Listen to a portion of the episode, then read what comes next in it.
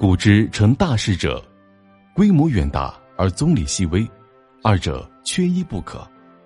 地之宗理密微，经历较胜于我，至规模一大，地亦讲求极之。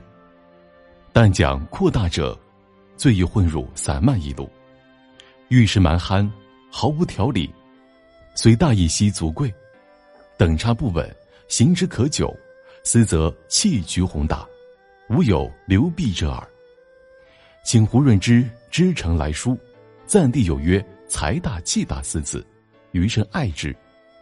才耕于气，良为之言。曾国藩的这封信什么意思呢？说啊，自古以来能够做成大事业的人，眼界格局远大和处理繁琐事务周密细致这两方面缺一不可。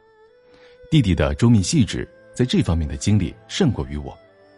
至于讲到格局要大，弟弟在这方面也应该多加注意。凡是讲大格局、大场面，最容易陷入放任自流和散漫。如果遇事散漫无序、毫无章法，那么格局再大又如何呢？事不头绪再多也不紊乱，仔细执行下去，那么格局场面再宏大也不会产生弊端。刚刚呢，胡润之来信赞美弟弟，信中有“财大气大”四字。我十分喜欢，才能的根本是人的气量。我认为这是真正的知己之言。人生成败到底决定于细节还是大局呢？有人认为是前者，有人认为呢是后者。很长时间以来一直讨论不休。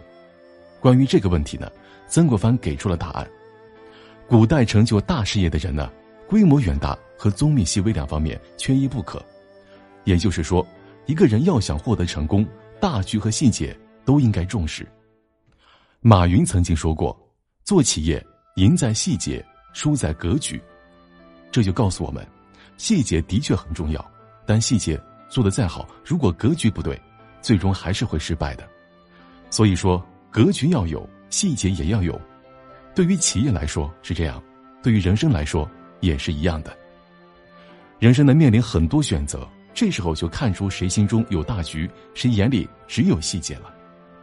有这样的一个故事啊，有一个女孩在银行做客服，工作时间很不稳定，有早班、晚班，还有通宵，而且没有双休。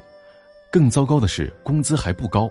可就是这样，她在这个岗位上坚持了两年。后来呢，她面临一个选择，就是转到后勤岗位上。不过呢，后勤也分为两种。一种是很轻松的，一种是工作繁琐，甚至需要经常加班的，工资待遇都是一样的。那要是换做别人，恐怕会毫不犹豫的选择前者。可是那女孩做出了不一样的选择，她选择了更辛苦的岗位。有人问她原因，她说呢，那份工作虽然轻松，但是呢不能够积累什么经验，反而在我选择的岗位上可以学习更多，以便于自己以后谋得更好的职位。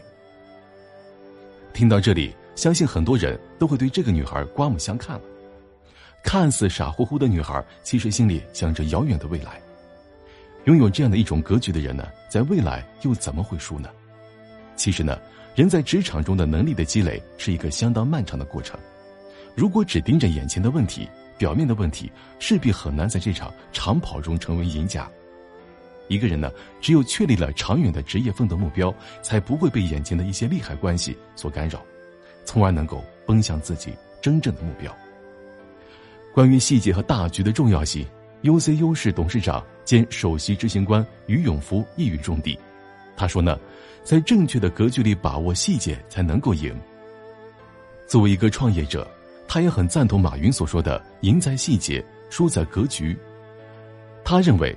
创业企业保证不输的一个重要前提，就是选择一个正确的格局，然后在正确的格局里把握好细节，只有两点都做好了，才能够赢。显然，于永福完美的诠释了细节和格局的关系。格局呢，就是方向，只有方向对了，一切在细节上的努力才会更加有意义。换句话说，没有细节支撑的大局就是空中楼阁，而没有大局引领的细节。也正如盲人摸象，只有将两者完美的结合在一起，才能够实现心中美好的愿望。而在家风建设的过程当中呢，也是一样的逻辑。